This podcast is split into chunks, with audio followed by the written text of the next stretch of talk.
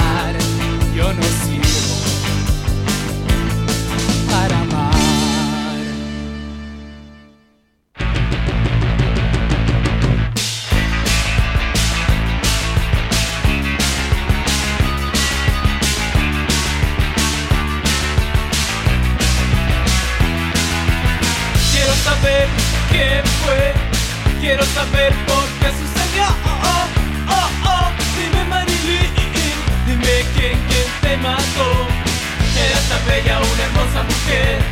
Quiero saber quién fue, dime si fue el presidente, dime si fue alguna gente.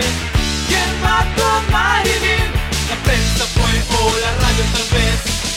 ¿Quién mató Marilyn? La televisión o el ratón Mickey. ¿Quién mató Marilyn? Dime, dime, dime quién fue. Dicen que fue un comunista. Dicen que fue un sandinista. Dicen que fue un extremista. O tal vez un alpinista. Dicen que fue tu doctor. Dicen que fue tu amigo íntimo. Dicen que fui yo o no. Dime quién, quién te mató. ¿Quién mató a Marilyn? La prensa fue o la radio tal vez. ¿Quién mató Marilyn?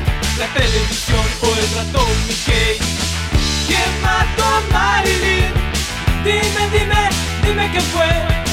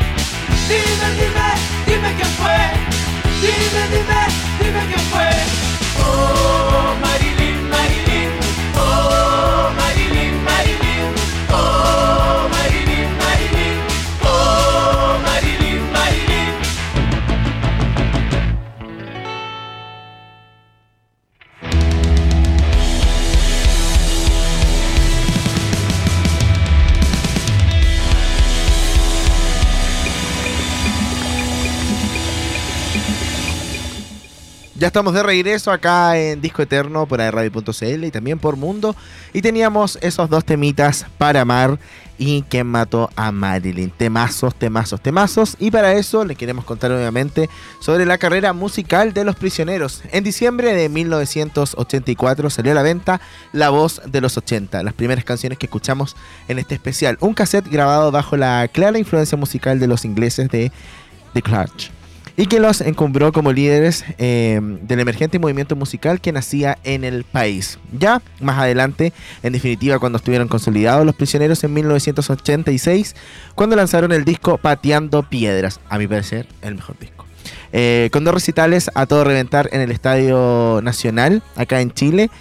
En ese disco, ya bajo la licencia de EMI, venía el tema El baile de los que sobran, un canto a los jóvenes marginados tras salir de la educación formal que se hizo himno en todo el continente hasta el día de hoy. Pero pateando piedras significó cosas. Sí, el gran salto a la masividad de la banda que les permitió vencer la censura, que en ese entonces, recordemos, una situación política eh, establecida en nuestro país, que les impuso el oficialismo al vetarlos completamente de la televisión y de los medios controlados por la dictadura. Eh, teníamos letras inteligentes sobre temas sociales, un sonido bailable que se enriqueció con componentes electrónicos también y con la acidez que decíamos de, de Jorge González ante la prensa y ante el público que lo distingue definitivamente como la expresión más vistosa e interesante del rock de esos años. Yo creo que eso igual va en parte de lo que estábamos conversando, que no es como este rock como, como rock pesado, es como bien, bien popero igual, como, como movido, como de... ¡ah! Y pegote. Y como alegre. No, sí, es como alegre y fuerte y Sí. directo a la vez. Y em, todo ello, sin embargo, tuvo un costo. La prensa los hizo sospechosos primero y peligrosos después. Por el statu quo, recordemos, eh, alentado por la dictadura y por eso, sin quererlo y empujados por el propio sistema, los prisioneros fueron obligados a definirse políticamente frente a la contingencia. Hablamos de recintos fiscales prohibidos y a raíz de eso eh, se dedicaron a consolidar su fama ya derechamente en el extranjero, en Latinoamérica, Perú, Ecuador, Colombia. Pero en pleno apogeo y ese proceso de internacionalización de la banda vino un quiebre, José. Sí, todo esto a fines de los años 80 y en plena preparación del disco Corazones. Eh, las diferencias musicales de Narea y González se hicieron insalvables. Narea inclinado por el rock and roll y González seducido por la electrónica. Rompieron su relación envueltos en una disputa que se agravó por los líos amorosos que eh, dejó a la banda convertida en un dúo.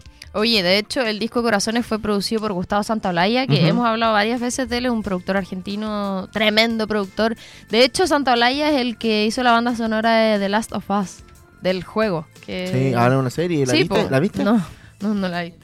Eh, bueno, trabajó con Cerati, en fin, en un millón de artistas ultra, hiper famosos y en ese entonces eh, fue el productor del disco Corazones.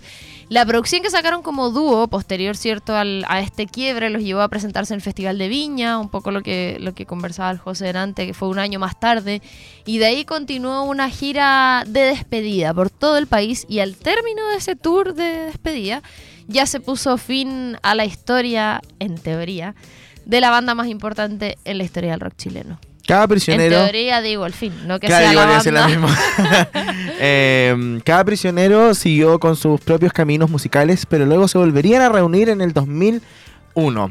Y en el mes de octubre dieron su primera conferencia de prensa con los tres integrantes anunciando un masivo concierto en el Coliseo Central del Estadio Nacional. Que de hecho eh, fue el récord porque se anunció uno o dos días antes y ese se mismo llenó. día se, ac- se acabaron las entradas. Al Y la toque, producción- imagínate sin internet como ahora que. Imagínate, eh, eso yo creo que es más, más, Tiene no más sé. mérito. Sí, más mérito que, que comprarlo por internet al azar. Bueno, esta producción, eh, perdón, esta conferencia que ellos dieron anunciando obviamente este concierto masivo, venía de la mano de una producción de un disco con material completamente nuevo. En ese complejo escenario el trío intentó escribir un nuevo episodio de su historia, pero el esfuerzo eh, paulatinamente comenzó a diluirse. Solo Jorge González se instaló en México, mientras que sus compañeros permanecieron en Santiago y su manager histórico Carlos Fonseca renunció a la banda a finales del 2004. Y ahí cambió un poco el panorama porque al año siguiente anunciaron que no iban a grabar el material nuevo que habían prometido y que únicamente comenzarían a presentarse en vivo. Y con esa decisión ya los prisioneros continuaron con giras por distintos países en Latinoamérica. Pero por otro lado fue por medios internacionales y por su sitio web que un verano llegó la noticia del fin definitivo eh, de los prisioneros. De hecho pasó que igual es como una un, no sé si anécdota, pero bien famoso lo que pasó en un festival de La Serena. Mientras el público estaba pidiendo el regreso al escenario, el famoso bis, eh, ahí Jorge González comunicó al- a la persona que estaba a cargo del, del concierto, del festival, que no saldrían de nuevo a escena y por una razón muy poderosa la banda se había terminado. El fin fue oficialmente un 18 de febrero del año 2006. Qué fuerte, ¿ah? Eso es como el, Estar ahí el fin. mismo. Sí, se acabó. Se no, acabó, no nos vamos a volver no a subir vamos porque se volver a subir acabó. porque se acabó. En los siguientes días, la mujer de Jorge González envió un comunicado de prensa confirmando la disolución del grupo y Miguel Tapia declaró más tarde que la separación era una decisión tomada hace ya un tiempo. Jorge González, en tanto, decidió quedarse en México a seguir viviendo su vida. Medio en resumen, ocho años duró la primera época de los prisioneros, cinco años la segunda, el comienzo, como decíamos, fue en este liceo fiscal de un barrio en Santiago y el final pasó semi desapercibido 23 años después a miles de kilómetros de Chile. Pero su huella en la historia es muy profunda y no solo es musical, eh, sino que sus canciones también son clásicos de final del siglo XX en Chile y representa toda una generación y un movimiento histórico. Y lo que hablábamos eh, de la relación que tiene con distintas épocas, como que en el fondo son Claro. canciones lamentablemente atemporales. Exactamente, y es un poco lo que conversábamos porque claro, viene una nueva generación que sigue escuchando esta, esta misma música y se sigue obviamente eh, interesando por estos temas que, que claro, a través de la música se pueden expresar de cierta forma. Esa es la foto que tengo en mi casa.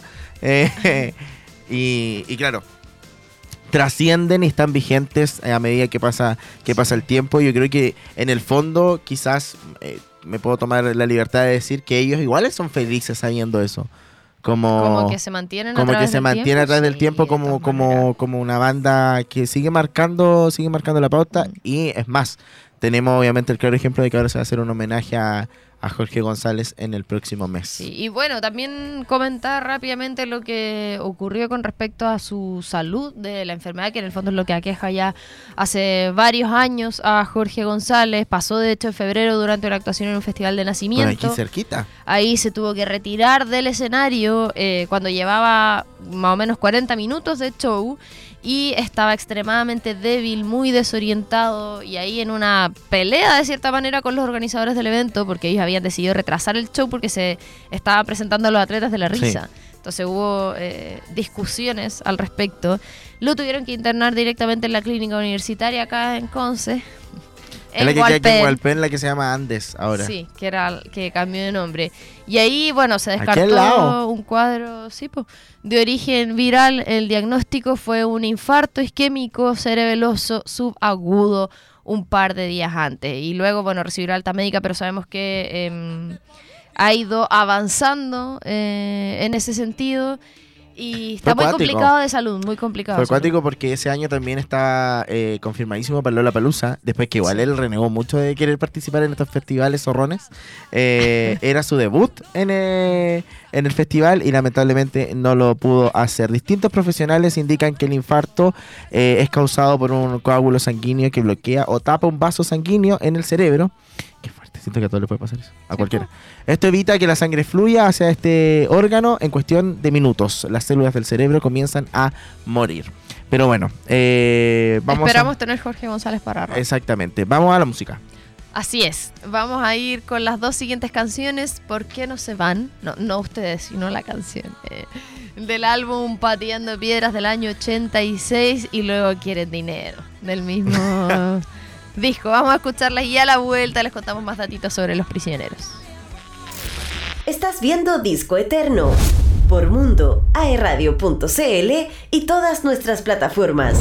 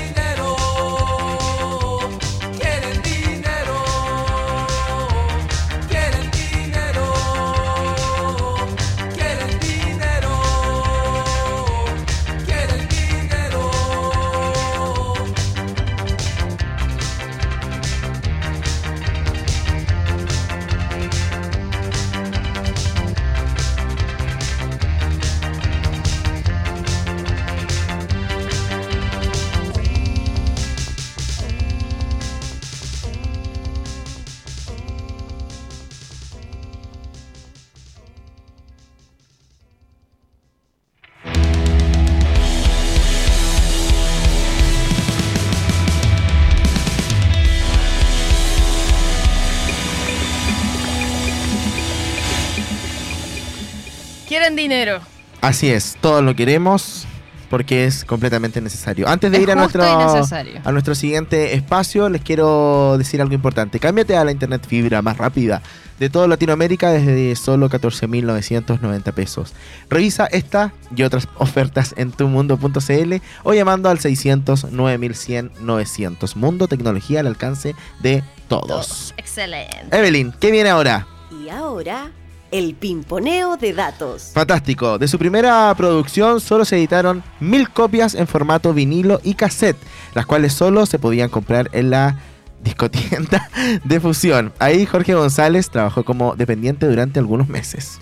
El video grabado por los prisioneros para el sencillo We Are Sudamerican Rockers fue el primer video que MTV Latinoamérica emitió para inaugurar su emisión en el año 1993. Los nombres que adoptaron en primera instancia para la banda fue inspirado en la clase de biología, los pseudopillos y los eh, vinchucas. Fonseca le habría propuesto a Jorge González reemplazar a Claudio Narea por alguien virtuoso en la guitarra, propuesta que recibe un no como respuesta. En el verano de 1985, Charlie García declaró que le gustaban los prisioneros en el diario El Mercurio. Este comentario fue decisivo para que empezaran a interesarse en el grupo e iniciaron sus conciertos masivos. El álbum Los Prisioneros del año 2003 fue el trabajo menos conocido del grupo chileno. Pese a ser un éxito de ventas en Chile, es el trabajo menos difundido como consecuencia de la salida definitiva de Claudio Narea del grupo. Hoy quería acotar algo que yo entrevisté a Miguel Tapia hace un par de años acá en, en el TVU. Y eso. Él es el baterista. Sí. Sí, para los que no venía con su proyecto solista. Les tengo un muy buen dato. Si estás trabajando y buscas impulsar tu futuro laboral, con DuoQC estás a un paso de lograrlo. Conoce las carreras en modalidad vespertina y obtén tu título con la misma validez que en formato diurno. Estudia con gratuidad sin requisitos PAES o ex-PSU y máxima acreditación. Encuentra tu lugar en el mundo con las carreras vespertinas de Duoc UC. Cercanía, liderazgo, futuro. Admisión 2023. Postula hoy en duoc.cl. Vamos a escuchar dos canciones más antes de ir con el cierre de este maravilloso capítulo. Y nos vamos al disco de 1987, La cultura de la basura, con Baltito Sudaca. Y después saltamos a 1990 con Estrechez de Corazón. Vamos a la música del disco Corazones. Vamos a la música y ya regresamos con más de Los Prisioneros y el final de este programa en Disco Eterno para Radio.cl y por Mundo.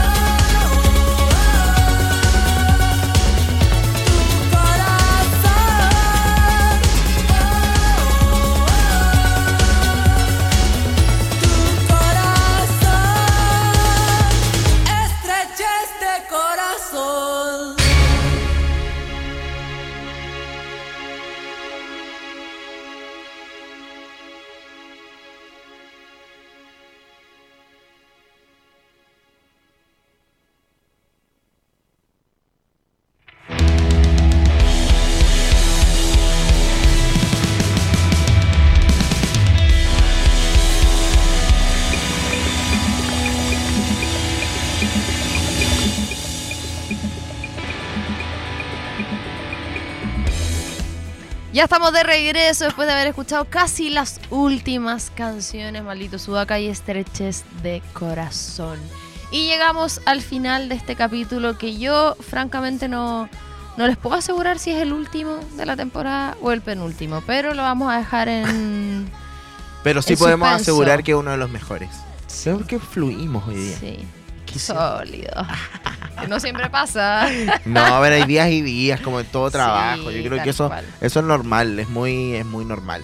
Eh, llegamos al final de nuestro programa. Muchas gracias a todos y a todas los y las que nos escucharon eh, y también nos vieron por las pantallas de Mundo y agradecidos siempre todos nosotros de que estén consumiendo nuestro producto. Oye, tengo dudas porque si es que este fuese el último me quiero despedir de Ah, ya pues vamos a volver. Eso es lo que tú crees. Los echan. Eh, bueno, gracias eh, por escucharnos siempre, por escucharnos en el... Puse esta cosita de preguntas incógnitas y alguien me escribió que nos Sí, escuchaba fui en yo. formato... el Andy. Fue en formato podcast. ¿Qué o sea, que opináis nos escuchaban en formato podcast. Lo encuentro acá, es la segunda persona que me lo dice No, directamente. que viene de lo que la gente te escribe. No sé, lo encuentro muy raro. Muy raro. ¿Es un buen experimento? Sí, ¿ah? Pero es que ahí uno se da cuenta que la gente quiere decir cosas, pero no se atreve a decirlas a la cara. Y las cosas buenas, ¿ah? Ojo, que me llegaron muchas cosas buenas que tú decís, ¿qué les cuesta decirlo? ¿Les ¿Sí? da vergüenza? Cierto. Uno piensa que se va a Bueno, es que enamorar. tampoco nadie anda hablando de cosas buenas de la vida. Sí, es verdad. Pura crítica. Pero bueno, cabros, cabras, nos vamos. Que tengan una muy buena semana, un muy buen cierre de mes. De mes. Se viene febrero, mes de vacaciones para muchos, como para De mí, por ejemplo. Festivales, harta música, harta cosa, así que no me quiero ir. ¡Ah! Ya, que estén bien, nos reencontramos la próxima semana. Nos vamos con el último tema de los prisioneros, obviamente por Es la canción que elección sobra. popular. Creo que es la mejor. El baile de los que sobran pateando piedras de 1986. El cuadro que yo tengo en mi casa. Sí, ¿verdad? Muchas gracias Andy, muchas gracias a todo el equipo. Nos reencontramos quizás la próxima semana. Muchas gracias, nos vemos. Chao, chao. Chau. Disco Eterno. Edición verano 2023.